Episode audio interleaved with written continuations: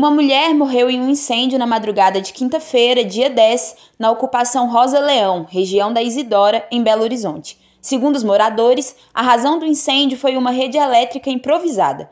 Indignada com a morte da vizinha e companheira de luta, Charlene Cristiane Egídio, coordenadora da ocupação, explica que há nove anos a comunidade tenta a regularização da energia elétrica. De acordo com a coordenadora, o fornecimento na comunidade é extremamente precário e improvisado, colocando em risco a vida dos moradores.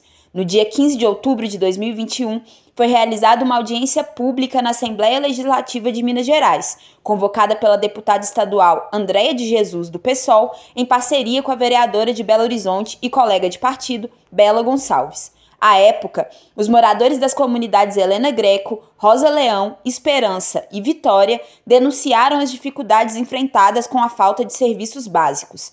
Durante a audiência, as parlamentares cobraram posicionamento da CEMIG e da Copasa sobre o acesso das comunidades à água e à energia elétrica, como explica a vereadora Bela Gonçalves. É, a resposta da CEMIG é que abriria só naquele então um edital de contratação de uma empresa para fazer essa ligação, o que efetivamente, pelo que a gente tem notícias, ainda não aconteceu, né, passado meses depois dessa audiência pública.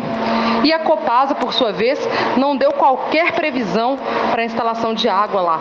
Diz que teria que fazer antes a troca da adutora para toda a região. Imagine, é, a Copasa é dizendo que esse processo pode demorar mais de 10 anos para garantir um direito básico numa cidade rica igual Belo Horizonte. Isso é, na verdade, descaso do poder público, falta de vontade política de garantir direitos essenciais para as pessoas. Ainda na quinta-feira, após o incêndio que acarretou na morte de Gislene, os moradores da ocupação Rosa Leão fizeram um protesto cobrando que as autoridades se responsabilizem pela tragédia.